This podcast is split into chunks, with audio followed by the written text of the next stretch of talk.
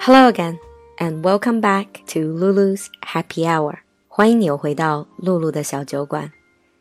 Tomorrow is Mother's Day in some countries in the world, now including China. You're going to see a lot of advertisements about Mother's Day gifts, flowers. You're going to see a lot of programs trying to discuss the history, the rituals, and the customs of Mother's Day. But today, in this program, we're not going to focus on the history or the many stories relating to Mother's Day. Instead, we're going to talk about mothers. 明天就是母亲节了，露露在小酒馆里和你一起聊聊那个我们最熟悉的人——妈妈。For most people, if not all, mother is the most important person in our life. Even if it's not biological mother, it could also be a mother figure, someone who taught us how to love, how to face difficulties and challenges in life, how to pick ourselves up from the ground when we fall. So, in today's episode, we're going to look at some famous quotes about our dearest mother, the good moments and the bad moments, and also about being a mother. And we're going to finish off with some greetings for mothers on Mother's Day. So, first of all, about how we see our mothers. A famous writer, Rudyard Kipling, said, God could not be everywhere, and therefore he made mothers. God could not be everywhere, and therefore he made mothers. 因为神无法随时随地无处不在，所以他创造了母亲。Being a mother usually means they are always there for us. No matter what happens in our life, we can always go to them. You can always talk to them and count on them. A famous American singer songwriter, Alicia Keys, said, My mother is definitely my rock. My mother is definitely my rock. Being someone's rock means being their strongest support, that you are never going to disappoint them. You're always, always there for them. And I believe a lot of us would see our mothers as the rock, our rock in life, someone you can always count on. Another famous American actress, Mandy Moore. Mandy Moore is the mother in the very moving TV show This Is Us. She said, My mom has always been my support system. She taught me to never give up and to keep pursuing my passions, no matter what. My mom has always been my support system. She taught me to never give up and to keep pursuing my passions no matter what. 我的母亲给了我极大的支持，是她教会了我，无论任何情况下都要奋力追求自己的热情和梦想，永不放弃。And it seems one of the most important lessons given to us by our mothers is often keep going on, never give up. Here, like someone else said, the most inspiring piece of advice I've gotten is simply to persevere. And persevere means to carry on, to not give up. My mom taught me to always keep going no matter what from an early age. When it feels too difficult to push forward, I always remind myself, this too shall pass, and then I redouble my efforts.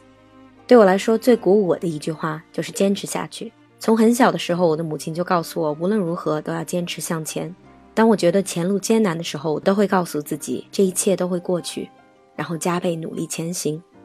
When it feels too difficult to push forward, I always remind myself, this too shall pass, and then I redouble my efforts. Another thing about moms is that they are the ones who take such pride in their children, and they believe in their children's abilities to achieve anything. The famous painter Picasso said, My mother said to me, If you are a soldier, you will become a general. If you are a monk, you'll become the Pope. Instead, I was a painter and became Picasso. 我母亲告诉我，如果你选择参军，你就能做到将军；如果做天主教修士，就能做到教皇。我选择了画画，于是成为了毕加索。Such a proud quote and this pride largely comes from his mother. Mother can be a listener, can be a support system, and can also be a role model who leads by example. Of course, it's not always love and kisses with our mom. We may disagree with our mothers sometimes. We may even find them difficult sometimes. For instance, a famous writer said, sweater, a noun. It means garment worn by child when its mother is feeling chilly. 毛衣这种东西就是你妈妈觉得冷的时候叫你穿上的这种衣服。 It's a bit like in Chinese we say 有一种冷叫你妈觉得你冷。It seems that all around the world moms are alike. Another famous writer, J.D. Salinger, the one who wrote Catcher in the Rye, 写麦田里的守望者的 Salinger said, Mothers are all slightly insane, so they're all a bit crazy. Mark Twain said, My mother had a great deal of trouble with me, but I think she enjoyed it. 我妈和我之间总是闹矛盾，不过我觉得她也挺喜欢这些矛盾的。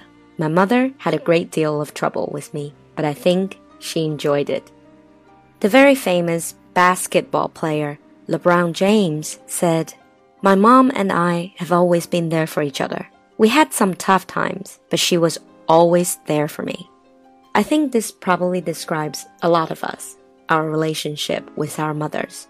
My mom and I have always been there for each other, always been there for each other. 我母亲和我一直都支持着、守护着对方。We had some tough times, but she was always there for me. 我们的关系也会有不好的时候，但是她一直都是我的坚强后盾。And I believe a lot of our listeners are mothers themselves. Lately, I've read some sayings about the term working mothers. In English, working mothers means mothers who have a job, have a career, as opposed to stay at home moms. But someone just said all mothers are working mothers because being a mom is a full time job. And another person said the term working mother is redundant.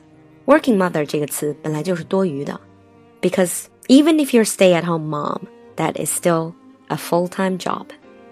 Award winning actress Meryl Streep said, Motherhood has a very humanizing effect. Everything gets reduced to essentials. Motherhood has a very humanizing effect. 当你成为母亲，你会变得更加仁慈博爱，更加有人性的光辉。Everything gets reduced to essentials. 人世间一切事物都还原到极简本真的状态。As we're coming to the end of today's show, what would you like to say to your mother on Mother's Day? Here are some of the common greetings, and I'm sure you will agree with some of them. Words are never enough to thank you for all that you do. Words are never enough to thank you for all that you do. Or some people would say, wishing you time just to dream, just to relax, just to enjoy. Wishing you time just to dream, just to relax, just to enjoy And still some other people would say, wishing you a day as special as you are. For those of you who have sadly lost your mothers, don't forget a mother's hug lasts long after she lets go. 即使母亲去到很远的地方，她的怀抱也会永远环绕着我们。A mother's hug lasts long after she lets go. So on the eve of Mother's Day, 在母亲节的前夜, no matter if you're feeling thankful for all your mother has done for you, or if you're missing your mother who is far, far away, or if you're a devoted mother yourself, have a very happy Mother's Day. I hope you enjoyed today's program. I'll see you next time.